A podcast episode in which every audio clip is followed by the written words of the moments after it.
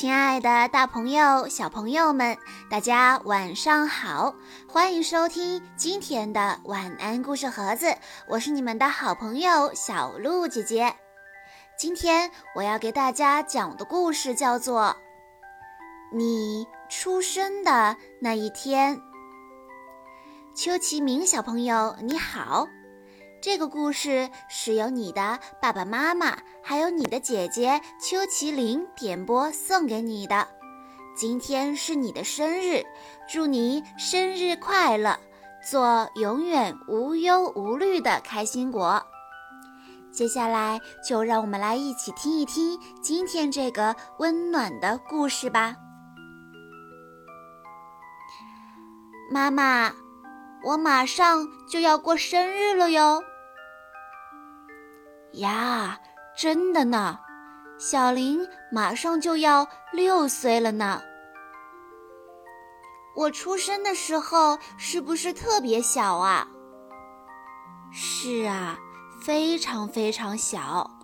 那个时候你刚从妈妈的肚子里面出来。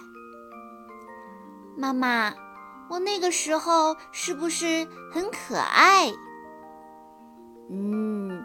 非常非常可爱哦，小林想知道出生时候的事情吗？好啊好啊，快讲给我听。妈妈得知肚子里有了小宝宝的时候，真的非常非常开心，把小宝宝要出生的那一天早早的在日历上做了标记。一直一直在等待那一天的到来，然后终于等到了那一天，但是小宝宝不肯从妈妈的肚子里面出来。又过了一天、两天、三天，小宝宝还是不肯出来。爸爸等的都不耐烦了，对着妈妈的肚子大声说：“快出来吧！”快出来吧，别睡了，快出来吧。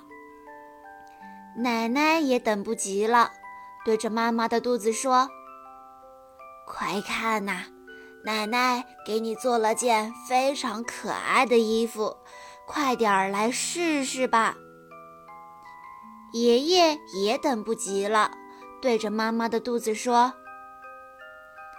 等春天到了，就能开出漂亮的郁金香了。等花开了，爷爷就把它送给你。为小宝宝准备的婴儿床、被子和玩偶们也等不及了，他们齐声说道：“快点出来和我们一起玩吧！”但是小宝宝还是不肯从妈妈的肚子里出来。爸爸、奶奶和爷爷盯着妈妈大大的肚子，长长的叹气。一定是小宝宝觉得妈妈的肚子里太温暖了，所以才舍不得出来呢。小宝宝是晚上出生的，那天睡到半夜，妈妈突然睁开了眼睛。感觉肚子里的宝宝好像翻了个跟头，然后听到了很小很小的声音，是小宝宝的声音，他在跟我说：“我要出来了哦。”于是妈妈把爸爸和奶奶都叫了起来。生小宝宝是要去医院的，爸爸当时特别慌张，穿着睡衣就想出门呢。那是一个很冷很冷的夜晚，我们坐着爸爸开的车，很快就到了医院。医院里只有一扇窗户里亮着灯，我们按响了医院的门铃，很快就有一位护士出来了。妈妈进了专门生宝宝的房间，里面温暖又安静。房间里的烧水壶一直在咻咻咻地叫着，仿佛在跟我说话。护士笑眯眯地跟妈妈说：“你的小宝宝肯定在肚子里跟你说，我想快点出来呢。”真的是这样呢。妈妈的肚子突然紧了一下，紧接着，妈妈很清楚地听到了一个很小很小的声音。到底过了多长时间呢？妈妈已经记不清了。当天微微亮了，一束阳光照进房间的时候，洪亮的声音响彻了整间产房，是小宝宝的哭声。小宝宝已经洗完了澡，裹上了白色的小衣服，小小的脸蛋粉粉的，非常可爱。妈妈突然觉得眼睛酸酸的，不禁流下了眼泪。在走廊里等待的爸爸听到哭声以后，噌的一下站了起来。奶奶也双手合十，开心的笑了。恭喜你们！是个女孩哦，母女平安。护士很快就出来向爸爸和奶奶通报了好消息。在家里焦急等待的爷爷听到这个消息以后，也特别特别开心，一路小跑来到了医院。妈妈轻声地对小宝宝说：“我的小宝贝呀，大家都在等着你的到来呢。”妈妈，那个小宝宝就是我吧？是啊，小宝宝吃着妈妈的奶，乖乖睡觉，好好吃饭，现在都已经长这么大了。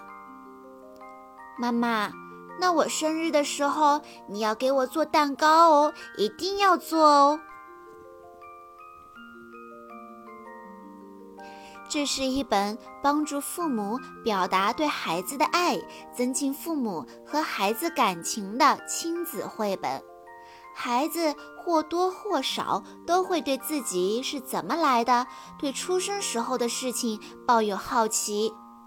对于孩子来说，这是他来到人世间的一天，但是他对那一天却没有记忆。这时，妈妈通过娓娓道来的语气告诉孩子：“你的出生是全家人所期盼的，你的到来给全家人带来了惊喜。我想，孩子肯定会感到十分的幸福。他会想：原来我是那么的独特和珍贵呢。同时，孩子出生的那一天，对于父母。”尤其是对母亲来说是非常有纪念意义、印象深刻的一天。小鹿姐姐在看绘本的时候就被真实而朴实的文字感动了，再度回想起我生小泡芙的时候那充满了期待、紧张和幸福的日子。再看看一天天长大了的孩子，也许他有很多让我头疼的缺点。但都是自己辛苦怀胎十月生下的，不管怎么样，都是我最爱的孩子。妈妈永远爱你。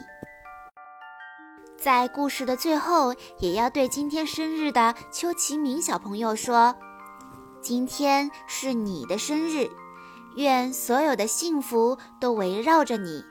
左边是甜蜜，右边是满足。